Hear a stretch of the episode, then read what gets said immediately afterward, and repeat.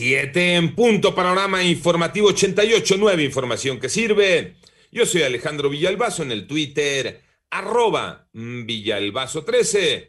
Es eh, jueves 17 de junio, Iñaki Manero. ¿Cómo vas, Iñaki? ¿Cómo estás, Alex Villalbazo? Amigos de la República Mexicana, gracias por despertar en panorama en este día muy nublado, ¿eh? por cierto. Adelante, Iñaki. Vámonos con el panorama COVID. La cifra de casos de coronavirus a nivel mundial es de 177 millones 43 mil 560 cifras recogidas por la Universidad Johns Hopkins de Maryland, mientras que el número global de muertes por COVID-19 llegó a 3.833.089 personas y un paciente recuperado de COVID-19 que contrajo el llamado hongo podría ser el primer caso de esta enfermedad reportado en India, el hongo verde ahora. En tanto, ¿cómo van las cifras de la pandemia en México? Las tiene Moni Barrera. La Secretaría de Salud informó que ya son 2.455.351 casos de COVID en el país y 230.185 defunciones, lo que representa 1.175 nuevos contagios y 37 decesos en las últimas 24 horas. A través del boletín técnico se dio a conocer que existen 22.117 casos activos y 1.956.576 personas que se han recuperado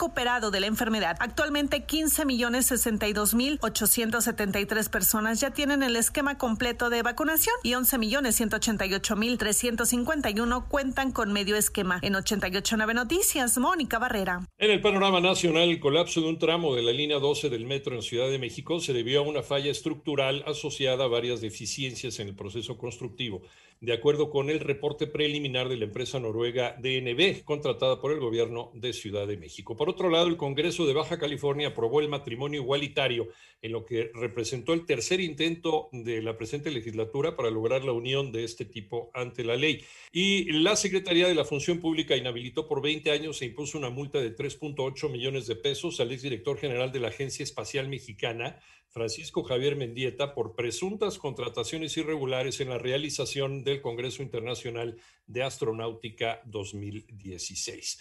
La violencia fue una constante durante el pasado proceso electoral. Toño.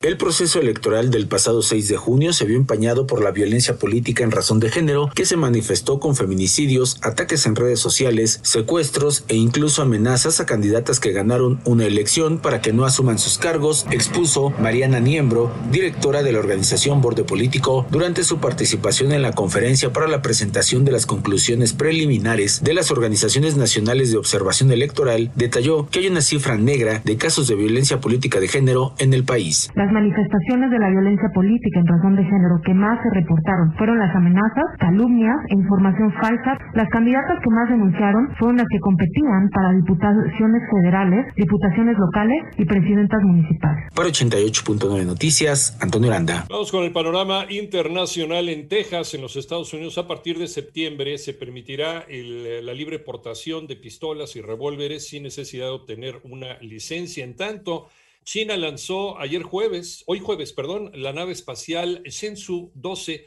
con tres astronautas a bordo. El Shenzhou 12 o nave divina llevará a cabo la tercera de 11 misiones programadas para la primera etapa de construcción de su propia estación espacial. Autoridades italianas desactivaron un coche bomba en inmediaciones del Estadio Olímpico de Roma tres horas antes del partido de la Eurocopa entre Italia y Suiza.